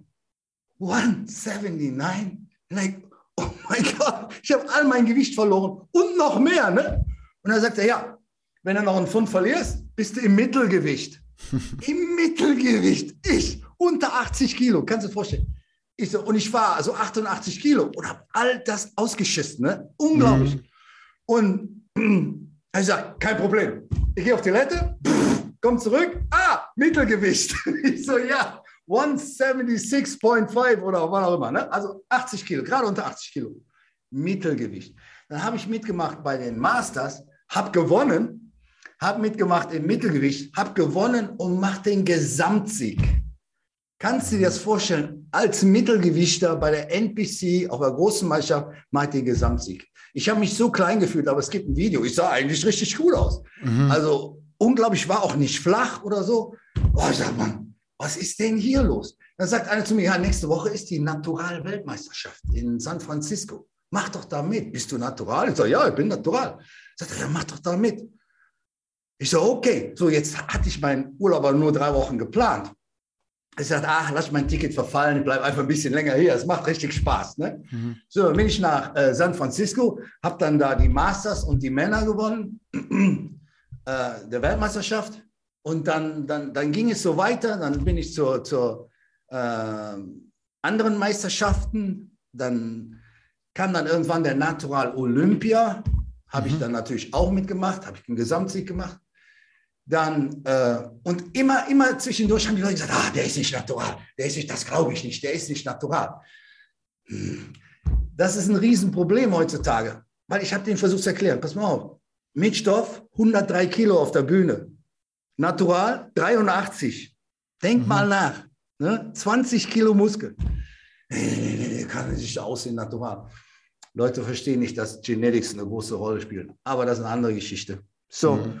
Und dann bin ich dann auch noch natural Mr. Universum gegangen und war dann im Prinzip wirklich bis zum letzten Tag drei Monate in Amerika, musste dann wirklich rausfliegen, sonst hätte ich eine Sperre bekommen, weil mein 90-Tage-Visa war mhm. ab ne, und musste dann wirklich ganz schnell wieder nach Hause. So war die ganze Naturalgeschichte. Ne? Ich war natural 100 Prozent, außer Kreatin am Ende. Und, und das war es. Und ja, meistens haben mir das Leute eh nicht geglaubt. Aber it is what it is. Ne? Ich bin getestet worden.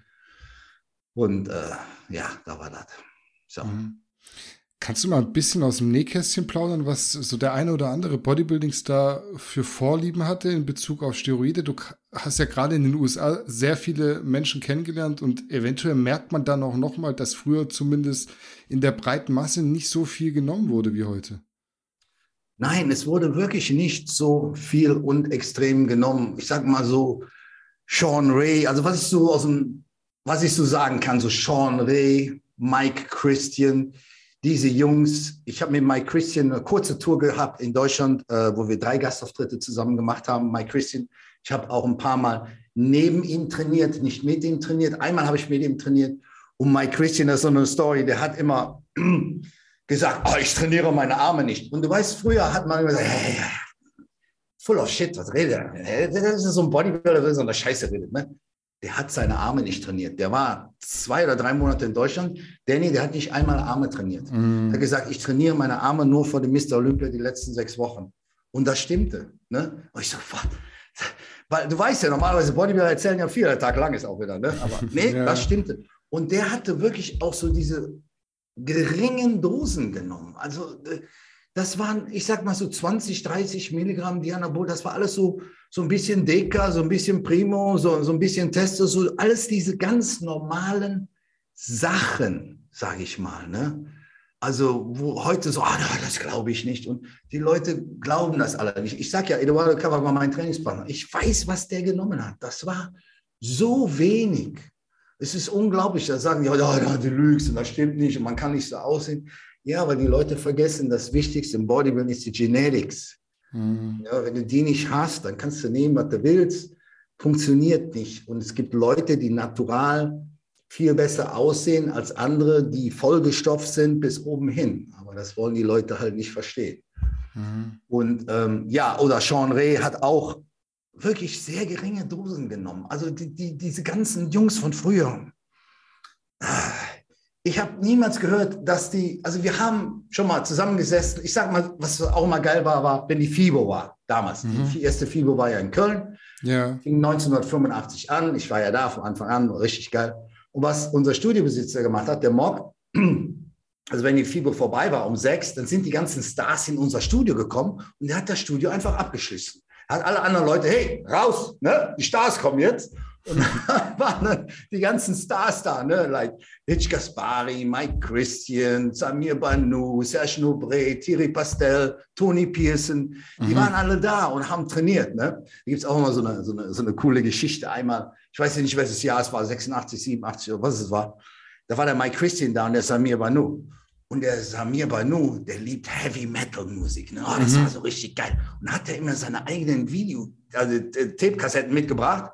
Ne? So, jetzt ne? Heavy Metal, da kann ich trainieren. Ne?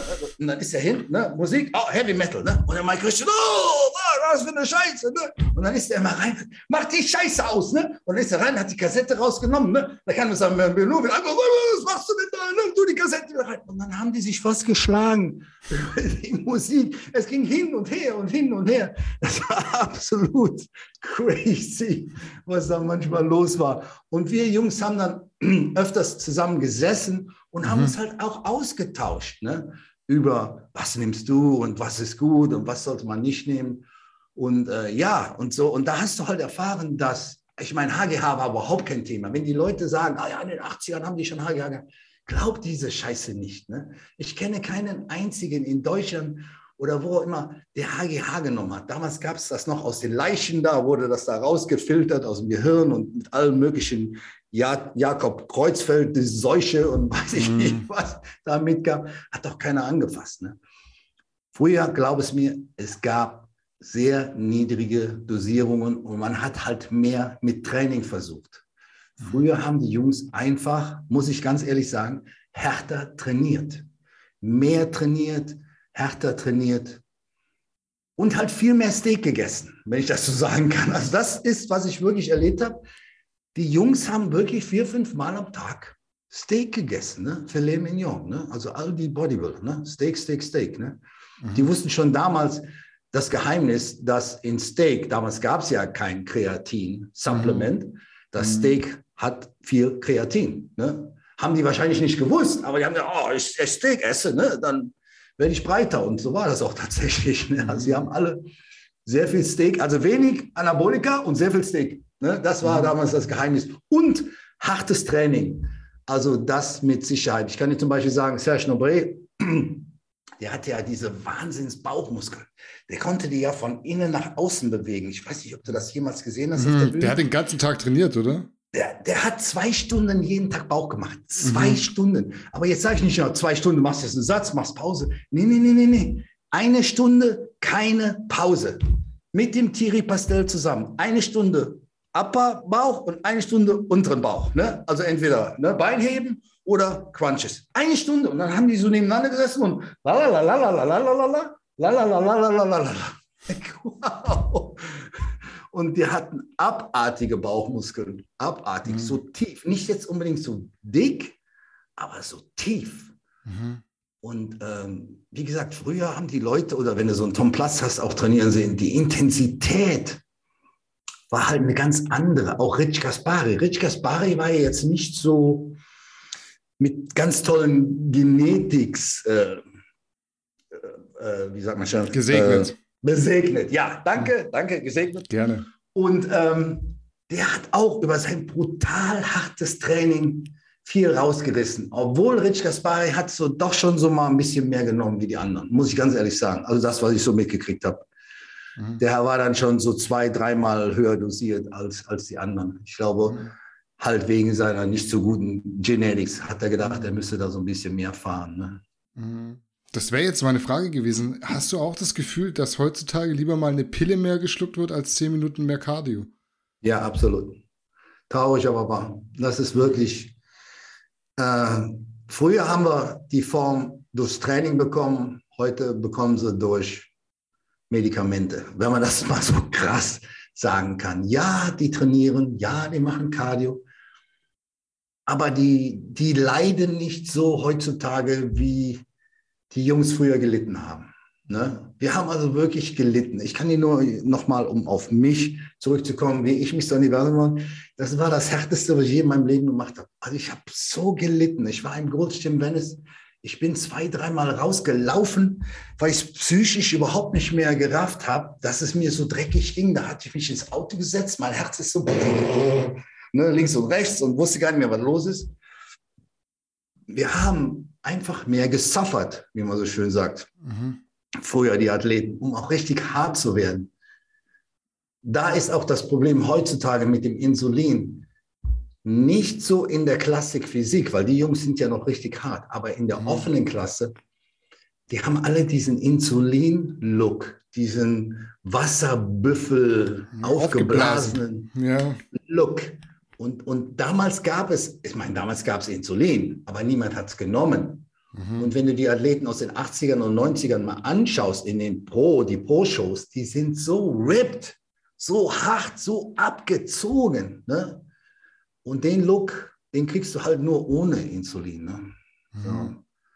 Heute ist alles bigger, the better, aber ich weiß es nicht. Ich sehe das auch nicht so. Mhm. Jetzt hast du viele Namen genannt schon. Wenn du mal die Liste im Kopf durchgehst, mit welchen Bodybuilding-Berühmtheiten du schon Kontakt hast, hattest, wer war das alles und wer ist dir vom Typ Mensch her sehr positiv und wer eher negativ Erinnerung? Ich habe irgendwo rausgehört, Günther Schlierkamp, der war immer so ein Sunnyboy, aber es war gar kein so cooler Typ. Ja.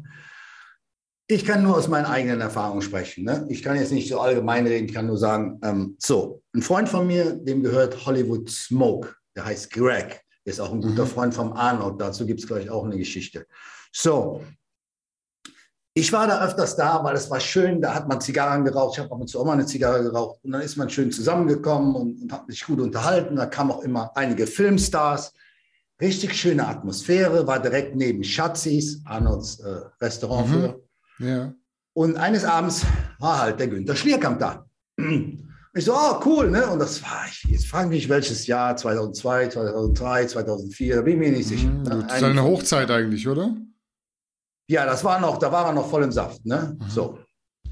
Und dann saß er da, Zigarre geraucht und ähm, ja, und ich so, ah, hey Günther, und wollte mit ihm mal so ein bisschen reden. Ne, ich kannte ihn ja auch nicht so persönlich. Ich habe gesagt, ah, jetzt redest du mal so ein bisschen auf Deutsch. Auf Deutsch wollte der überhaupt nicht reden. Ne? So, dann kriegt ja keiner irgendwas mit. Ne? Ne? Jeder muss wissen, was ich hier sage. Ne?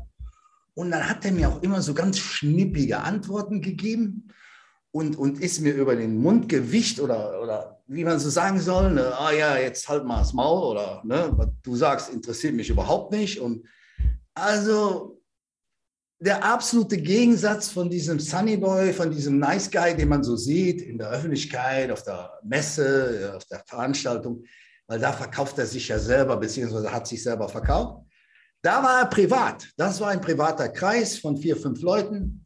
Und da hat er dann wirklich gezeigt, wie er wirklich ist. Und für mich war ein totales Arschloch, bin ich ganz ehrlich. Mhm. Also äh, arrogant und dann so full of himself, wie man so schön sagt. Ne? Und mhm. äh, damals war ja seine Frau beim Biggest Loser oder so. Und dachte, ah ja, ich komme jetzt auch ins Fernsehen und la la la. Und, ah, und äh, also eine Kacke, Danny. Oh mein Gott. Also war, nee, haben mir überhaupt nicht gefallen. Arnold, eine andere Geschichte. Arnold, auch wie er noch Governor war, Governator war, äh, kam er trotzdem einmal im Monat nach äh, Santa Monica in Chatzis und hat da seine Zigarren-Night gemacht. Zigarren-Night bis Arnold. Ne? Ja. Kostete so, ich weiß nicht, 200 Dollar oder so. Hast du dann Essen gekriegt und drei Zigarren oder so und saß dann an einem Riesentisch mit Arnold. Ne? Und damals war Arnold ja noch, also war Governor und hatte dann seine Hall, seine Security dabei und weiß ich nicht was. Und Ralf Möller immer im Schlepptau. Ne? Ralf Möller immer in seinem Schatten. Ne? Also der war like, ich glaube, dem hat dem sogar den Arsch abgeputzt, aber wie auch immer. Ne? Echt, Ralf Möller, immer hinter Arnold. Arnold, Arnold, Arnold. Ja, dann, ähm, dadurch, dass Greg ein sehr guter Freund von mir war und wir waren auf der Zigarrennight und er sagte, hey Arnold, der ist gerade Weltmeister geworden. Und er sagt, oh, geil, komm her. Und dann hat er mich durch seine ganze Security, und dann habe ich direkt neben Arnold gesessen und dann gesagt, komm, jetzt lass uns mal eine Zigarre rauchen. Und dann äh, haben wir eine Zigarre geraucht, hatten ein nettes Gespräch. Also äh, wirklich down to earth, wie man so schön sagt, ne? ganz normal und nett geredet, so für 20, 30 Minuten. Und dann äh, musste er natürlich seine Aufmerksamkeit wieder anderen Leuten schenken. Aber das war, das war eine schöne Sache, muss ich ganz ehrlich sagen, war ein schönes Erlebnis. Mhm. Und Ralf Möller, über ihn habe ich ja auch äh, einiges über meine, in meinen Videos erzählt, dass halt dieses äh, Riesengerücht rumging, dass er da mit Kindern rummacht und so weiter und so fort. Das ist eine ganz andere Geschichte, da will ich jetzt hier nicht drauf eingehen. Also äh, der Ralf Möller, jedes Mal, wenn ich ins Studio kam, da habe ich schon gesagt, das ist ja nicht normales Behavior. Ne? Jedes Mal, wenn er mich gesehen hat, oh, Ben, Ben, Ben, zeig mir deinen Bauch, zeig mir deinen Bauch. Ne? Und damals war ich ja super RIP. Ne? Das war dann auch so 2001, 2002, der kurz bevor ich äh, Universum gewonnen habe. Oh, Ben, zeig mir Bauch. Ne? So, ne? Mama, ne? Und dann habe ich in meinen Bauch gezeigt, so, oh, oh, ne? Aber immer, der konnte jetzt so 30, 40 Meter von mir entfernt sein, am Ende von Gold Gym. Oh, Ben, zeig mir deinen Bauch. So, mein Gott, Ralf, schon wieder, ne? Like, ja, und äh, das fand ich dann immer so komisch. Dann habe ich gedacht, ist der vielleicht so ein bisschen, ne? Schwul oder so, ne? Und dann, ja, naja, ist, ist der schon so ein bisschen. Naja, wie auch immer. Ne? So, ansonsten, Leute, also Jeff King, ich weiß nicht, ob der Name Jeff King dir irgendwas sagt. Einer das sagt der, mir nichts, ne? Nein, der war Mr. Amerika, der war auch äh, Mr. Universum, Weltmeister, der Nava. Mhm. Äh, war, war ein ganz toller Typ. Also so hat der so einen riesen Nacken gehabt. Ne? Der war so richtig geil. Mit dem habe ich mich hinter der Bühne angefreundet auf der Weltmeisterschaft 1984 in Jugoslawien. Damals die, die Weltmeisterschaften oder Mr. Universum waren, muss ich auch sagen, die Leute waren Wahnsinn. Die sind total ausgerastet, Danny. Wir kamen da mit dem deutschen Mannschaftsbus an, ne? Und dann standen die Leute vor der Halle Spalier, so wie wir aus dem Bus raus, und jeder wollte dich mal anfassen, so, oh, oh, oh. Ne? Und ich war damals 23 Jahre alt, das war mein erster richtiger, großer internationaler Wettkampf. Ich wusste nicht, was los ist. Und jeder hat sich angefasst. Ne? Und dann alle äh, Fotos gemacht. Und dann sind wir dann in die Halle rein. Und da waren 4000 Zuschauer. Und da standen noch 2000 draußen, die wollten noch rein. Ne? Mhm. Ging gar nicht mehr. Und dann wollten wir so Backstage gehen. Da haben wir so eine Stunde oder zwei gebraucht, weil jeder wollte ein Autogramm haben, jeder wollte ein Foto machen, jeder wollte das. Das war der absolute Wahnsinn. Und wenn du auf der Bühne warst, die haben geschrien, die haben geschrien. Und da ist ähm, so Missgeschick passiert. Damals war ja noch äh, Tape-Kassette, ne? meine ja. Kassette rein. Und in meinem Posing ist dann irgendwie die Kassette weg. Ne? So. Und ich dann einfach weiter gepostet und hat der ganze Saal geklatscht. Ne? Und mhm. dann, wie mein, mein Posingkür vorbei war, da waren die so laut, habe ich gesagt, jetzt kommt gleich einer und trägt dich von der Bühne runter. Ne?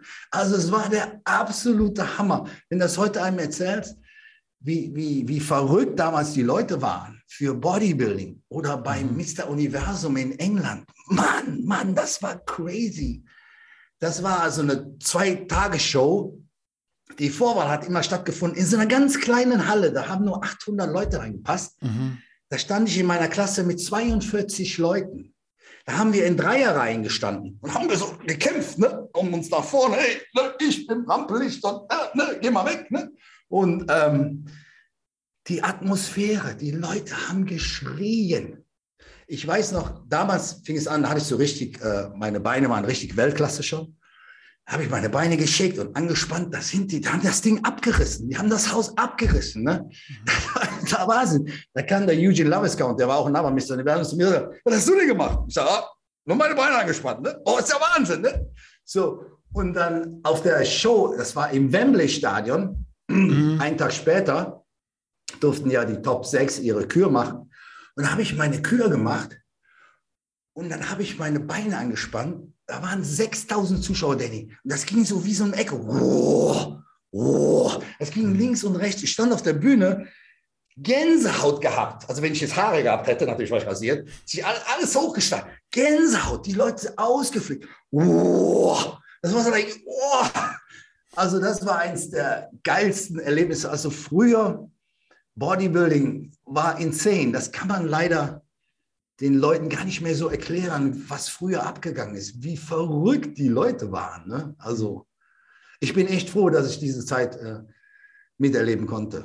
Mhm. Du bist super viel rumgekommen, das hört man, glaube ich, raus. Willst du mal in der Zeitleiste Revue passieren lassen, wo du schon überall gelebt hast, außer in Deutschland? Da bist du ja schon ewig weg eigentlich. Ja, also ich habe in Deutschland gewohnt, war da mal kurz in der Schweiz. Das war auch so ein ganz ganzes Abenteuer, wenn irgendwann mal jemand sich auf meinen YouTube-Channel verwirrt, mhm. verirrt, kann der da mal gucken. Ne? Es gibt auch äh, nicht so schöne Geschichten über mich zu erzählen. Und ähm, da ist was in der Schweiz passiert. Da hat man auf mich geschossen, die Polizei, la, la, la, andere mhm. Kiste. War in der Schweiz, bin zurückgegangen nach äh, Deutschland, bin dann nach Mallorca ausgewandert, mhm. habe in Mallorca sechs Jahre gelebt, bin dann nach Amerika ausgewandert, habe in Amerika elf Jahre gelebt, in Venice Beach ein Jahr, in Las Vegas drei Jahre und vier Jahre in Lake Havasu City, Arizona. Mhm. Und seitdem lebe ich halt in Mexiko jetzt auch schon zehn Jahre. Wow, mhm. lange Zeit. Mhm. mhm. Aber bald, der Plan ist, ich gehe wieder zurück nach Amerika. Also mhm. bald, nächstes Jahr, mhm. hoffe ich. Mhm. Wo hat es dir am besten gefallen? Also wenn du dich nochmal jetzt irgendwo hinbeamen könntest, auch in eine bestimmte Zeit, an welchem Ort würdest du gern rauskommen? Ähm, definitiv äh, Lake Havasu, Arizona. Also Arizona ist einfach äh, wunderschön.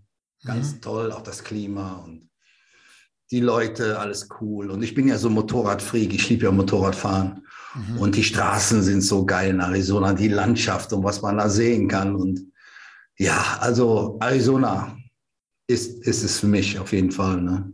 Mhm. Obwohl Las Vegas war auch schön, aber sechs Jahre war genug. okay. Wie bist du in Mexiko gelandet und wieso Cabo San Lucas? Das ist ja wirklich so irgendwie der letzte Fleck da, den es da unten gibt in Mexiko gefühlt? Der letzte Fleck ist mehr so Cancun, also so ganz unten. Das sind wir ja, auch noch aber das, ist so, das ist so ein Zipfel, du bist so ein Zipfel. Das ist ein Zipfel, ja, ja, genau, unten. genau.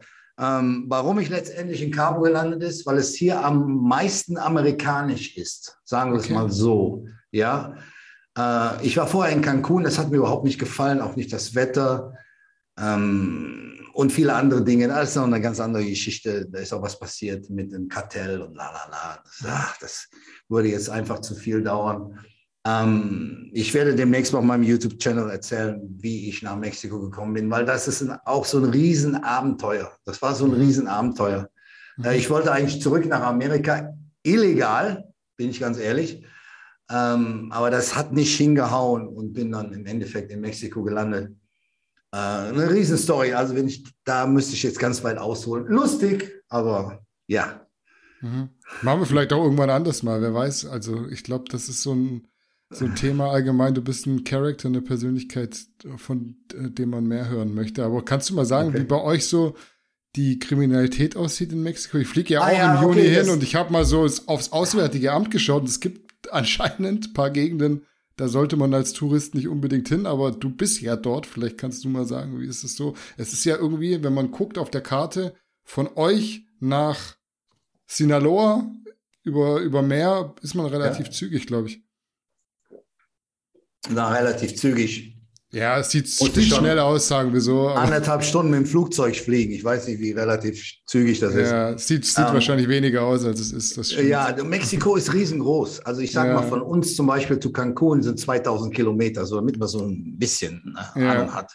Ne, oder von ganz oben runter sind auch 3000 Kilometer. Also Mexiko ist riesengroß. Ist nicht so mhm. das Ding. Also ich habe auch mal, ich, ich weiß, zuletzt mal auf YouTube habe ich mal so eine Sendung gesehen, wie gefährlich Cabo San Lucas ist. Und bei okay. dem Kartell und das und das. Und ich gucke mir die Sendung an und sage, bin ich hier im falschen Film? Was, was schaue ich mir hier überhaupt an? Die reden von einer Frau, die war in Charge of the Kartell und das ist, kenne ich überhaupt nicht. Nie und das passiert. war in 2000. Nie passiert. In 2017, mhm. da gab es äh, Schießereien, da gab es das. Ich so, hä? Wo war ich deswegen denn frage ich, deswegen frage ich, weil ganz oft ist es ja so, die erzählen Dinge über Länder, die so in der Realität Den gar nicht stattfinden. Überhaupt nicht. Natürlich ist das Kartell gefährlich. Natürlich sind die überall. Aber ich sage dir jetzt zum Beispiel hier, bezogen auf Cabo San Lucas, ja, die fighten mit sich selber, ja. Und es geht immer um Drogen, ne? nichts mhm. anderes. Und wenn jemand stirbt, dann ist das jemand vom Kartell. Die bleiben aus der ganzen Touristikszene raus. Da mhm. mischen die sich überhaupt nicht ein, weil die wissen, das ist nicht gut äh, für Mexiko. Und wenn da irgendwas passieren sollte, dann schickt Mexiko die Soldaten denen hinterher. Das wollen die natürlich nicht. Ne? Die mhm. wollen natürlich nicht gejagt werden. Solange die sich von den Touristen entfernt halten, sagen die Mexikaner, macht, was ihr wollt. Ihr wollt euch gegenseitig umbringen, eure Drogen bleibt da, bleibt raus aus der Touristen-Area und fertig. Und dann sind alle zufrieden. Und das ist im Prinzip, was es ist. Natürlich in Sinaloa, wer will denn schon nach Sinaloa? Da ist ja auch nichts, ne? ist ja auch gar nichts, was man da an Vacation machen könnte. Mhm. Ist natürlich total controlled bei Kartell und da ist natürlich äh, Killing an der Tagesordnung. Aber das ist eine ganz andere Geschichte. Da will man ja auch nicht hin. Das ist genau, du wirst sagen, oh ja, geh in New York in die Bronx. Da willst du da auch nicht mhm. leben oder irgendwas ist, ist genau dasselbe. Ne? Oder in Downtown LA, ne? ist dieselbe. Da bleibt, da bleibt man auch vom Weg. Da weißt du genau, wenn schön. die Sonne untergeht, ne? jetzt aber raus hier. Ne? Tagsüber okay, aber Sonne runter. Hau mhm. ab. Ne? Und das ist genau dasselbe. So, deswegen glaub nicht alles, was im Fernsehen gesagt wird. Und Cabo San Lucas ist alles, aber nicht gefährlich. Mhm. Kannst du mal sagen, wieso der Alltag bei dir in Mexiko in Cabo San Lucas aussieht? Ah, wie sieht der Alltag aus? Also zur Zeit bin ich ja in der Vorbereitung. Ne? Da sieht der Alltag mhm. wahrscheinlich ein bisschen anders aus. Also zur Zeit stehe ich morgens auf, dreimal die Woche mache ich Cardio. Wir haben so einen Home-Trainer hier, so ein Treadmill. Und äh, danach mache ich Bauch, dann Frühstücken, dann ab ins Studio, dann nach Hause, dann arbeite ich wahrscheinlich an meinem YouTube-Channel oder an anderen Sachen, mit denen ich liiert bin im Business. Und dann ist der Tag schon wieder vorbei und dann geht es weiter. Ne? Also das im Prinzip ist total langweilig zurzeit, mhm. mein Leben. Aber so ist es, ne? wenn man in der Vorbereitung ist. Normalerweise fahre ich sehr gerne Motorrad. Ich habe auch noch ein schönes Motorrad und dann unterwegs, weil Motorradfahren ist einfach äh, eines meiner Lieblingssachen, außer Trainieren, auf jeden Fall. Mhm. So. Du hast schon gesagt, bisschen Wettkampfvorbereitung aktuell. Wie geht's wettkampftechnisch bei dir weiter? Du hast ja quasi, wie du schon gesagt hast, das Comeback vom fünften oder sechsten Rücktritt oder so gestartet. Comeback Nummer sechs.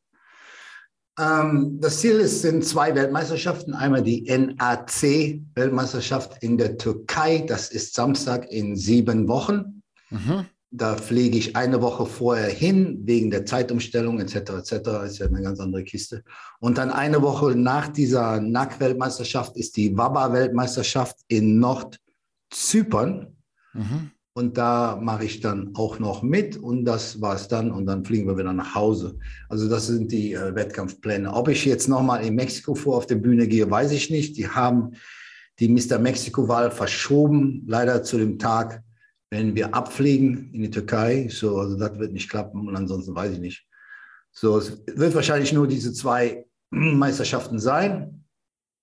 Ja, Vorbereitung läuft äh, gut. Hier und da tut mir alles weh, aber ansonsten alles klasse. mhm. so, ja. ja. Wie sieht so dein Anabolika-Konsum aus? Wenn du gerade äh, den Wettkampf im Blick hast, ist es immer ja. noch super, super sparsam und konservativ? Es ist relativ. Also ich kann dir ganz ehrlich sagen, zurzeit, was ich nehme, hier kommt gerade meine Katze, mein Blackberry. Mhm. ähm, ich nehme zurzeit 10 Milligramm Dianabol. Mhm. Ich nehme zurzeit 500 Milligramm Testo. Mhm. Ich nehme 500 Milligramm Primobolan. Mhm. Also das ist natürlich alles die Woche. Mhm. Und ich nehme 150 Milligramm Masteron, weil das sehr gut ist für meine Prostata. Okay. Äh, das sagen auch viele Ärzte. Es gibt zwar keine Studies darüber oder jemand kann sagen, ja, das stimmt 100 Prozent, aber es ist wirklich so, dass wenn man äh, Prostata-Probleme hat und man nimmt Masteron und andere Anabolika, dann sind die wirklich auf ein Minimum reduziert. Mhm. Hier kommt gerade meine Katze. Warte mal. Oh. Und das war's?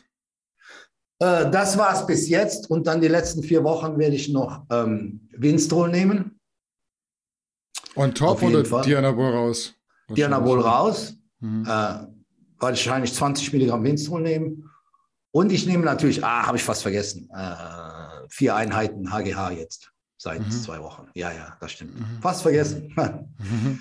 ja, ja, aber das wenn, ist mein Stack. Wenn kein Wettkampf stattfindet, dann nimmst du nur Testosteron oder wie sieht da der Plan aus? Quasi HRT oder? Ja, TRT, äh, 250 mhm. Milligramm die Woche und mhm. äh, Feierabend, ja, für den Rest meines Lebens. Da komme ich eh nicht mehr von weg jetzt. Mhm. Eigenproduktion gibt es nicht mehr bei mir. Mhm, fühlst dich auch wohl damit, oder? Ja, fühle ich mich total wohl damit, fühle mich fit damit, äh, werde wahrscheinlich mich so um die 90 Kilo einpendeln, wenn ich retired bin. Ich bin 1,78. Okay.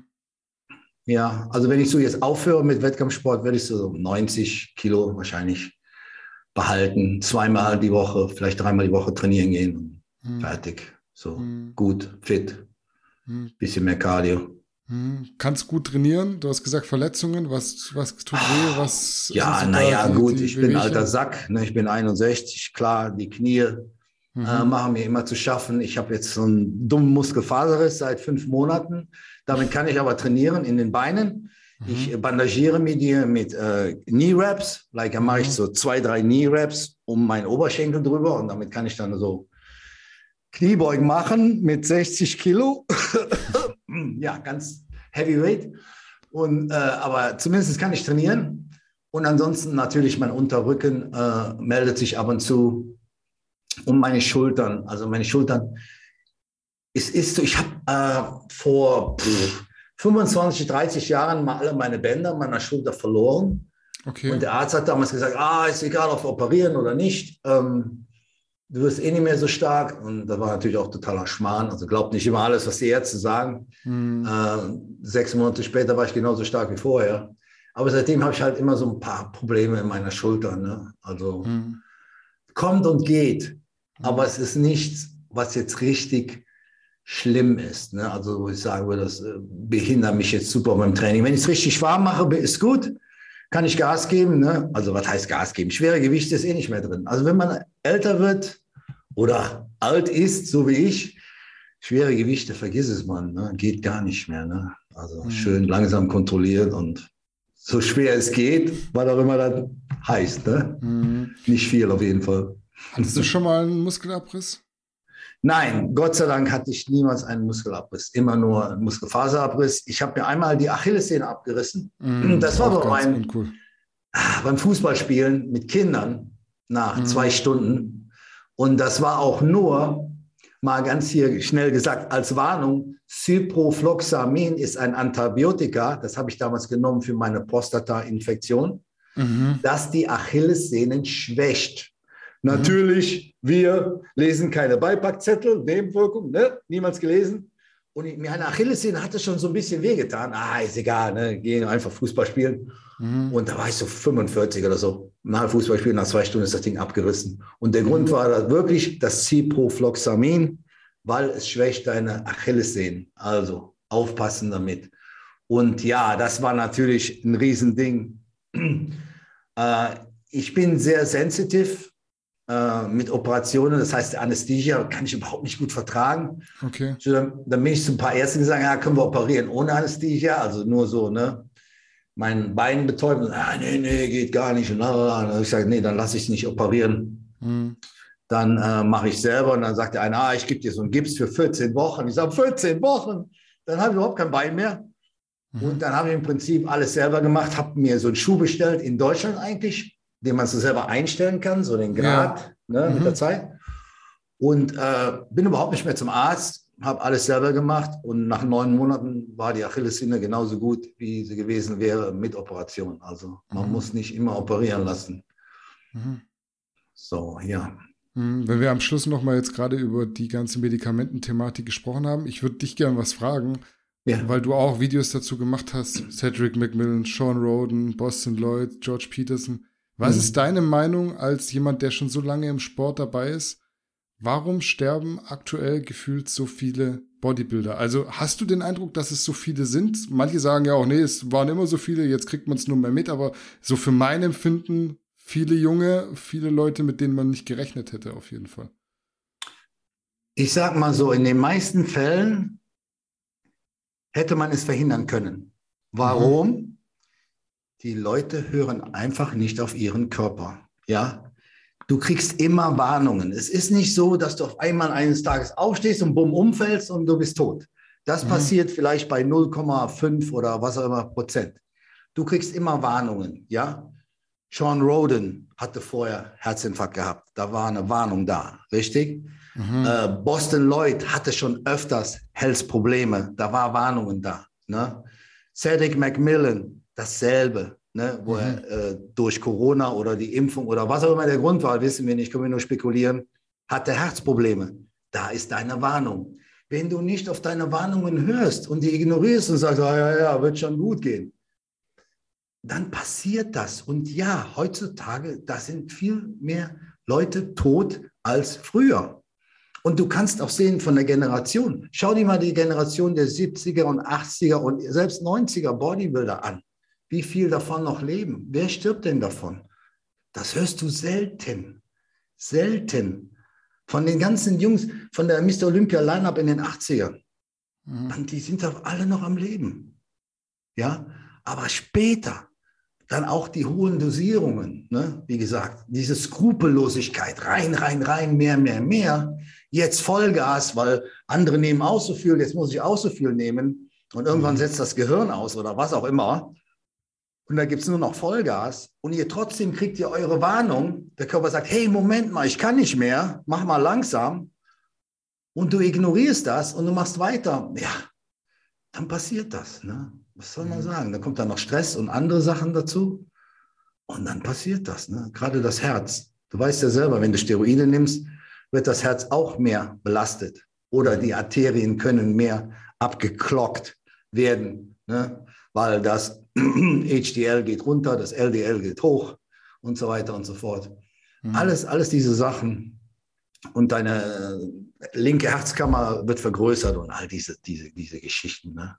Das ist alles nicht gesund, na klar.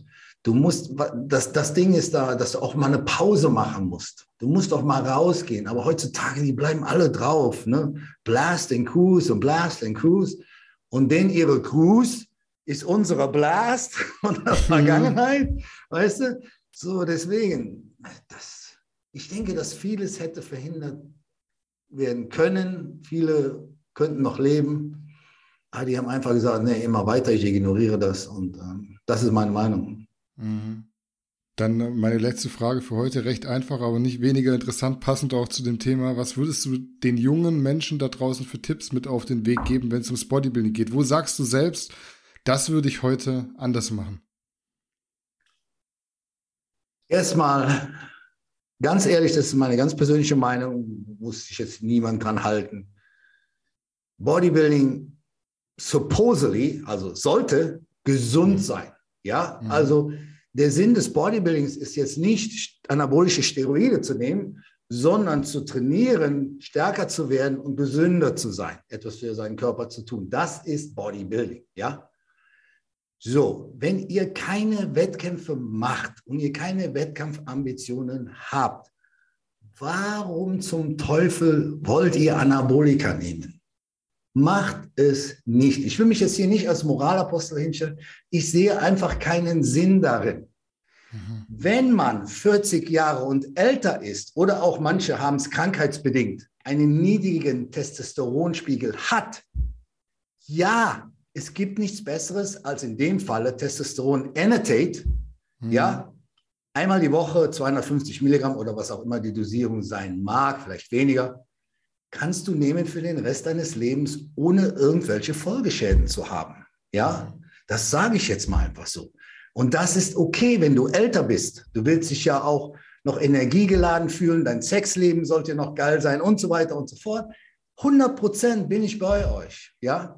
Oder wenn jemand ein Problem hat. Ich kenne auch Leute, die 20 Jahre alt sind und haben einen ganz tiefen Testosteronspiegel von Natur aus. Ja, dem muss man auch helfen.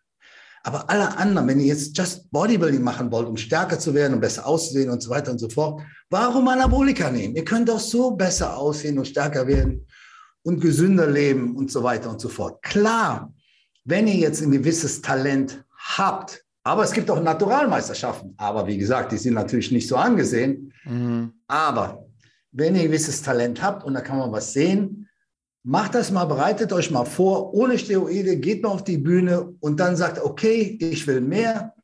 Fangt mal an mit ein bisschen was, ja. Hm. Weniger ist besser in dem Falle, weil ihr müsst immer denken, es gibt ein Leben nach dem Bodybuilding, ja. Und das Leben sollte auch noch gut sein. Und das ist ganz wichtig. Mhm. Ne? Also ja, ich habe auch immer Anabolika genommen, aber ich hatte auch viele Jahre, wo ich keine Anabolika genommen habe. Ne? Also, wie gesagt, so das wäre mein, mein Advice. Trainiert einfach, habt Spaß am Trainieren, werdet stärker und so weiter und so fort. Da muss jetzt nicht direkt Anabolika rein. Und wenn ich manche sehe von Anfang an, die fangen gerade an zu trainieren, oh, was soll ich denn nehmen? Ne? Da, mhm. da fliegt, da, da, da, da war ich überhaupt nicht, was ich sagen soll. Trainier doch erstmal. Mhm. Ne? Mach mal was.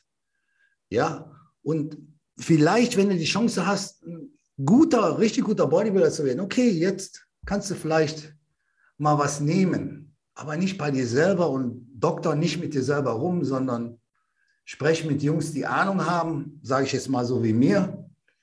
Deswegen sage ich auch immer, wenn ihr, ich weiß, dass die meisten von euch sowieso was nehmen, bevor ihr irgendeine Scheiße nehmt oder es falsch nehmt, schreibt mich einfach an, ich helfe euch gerne und sage ich, okay, ist besser, wenn ich so oder so mache. Ja, es mhm. gibt einen gesünderen Weg. Es gibt keinen gesunden Weg, aber einen gesünderen. Mhm. Ja, so das ist mein Advice, mein Wort des Tages mhm. sozusagen. Mhm. Ich bin alle meine Fragen zumindest für heute losgeworden, aber ich schmeiß die Handlung nochmal zurück zu dir. Möchtest du irgendwas zum Abschluss loswerden? Ansonsten darfst du gerne auch einfach sagen, wo man dich in den sozialen Medien finden kann, weil leider für deine coolen Stories, für das, was du auch an Transparenz bietest, ist dein Kanal noch zu klein, meiner Meinung nach. Er ist zu klein. Ich habe auch nur ungefähr 2000 Subscribers zurzeit. Das stimmt. Der ist zu klein und kann gerne wachsen. Also, mhm. ihr findet mich unter YouTube unter Ben Wellen, dreimal Hall of Famer, weil ich bin in drei Hall of Fames drin, ja, im Bodybuilding. Und ansonsten an YouTube auch mein Name Ben Wellen, H-U-E-L-L-E-N.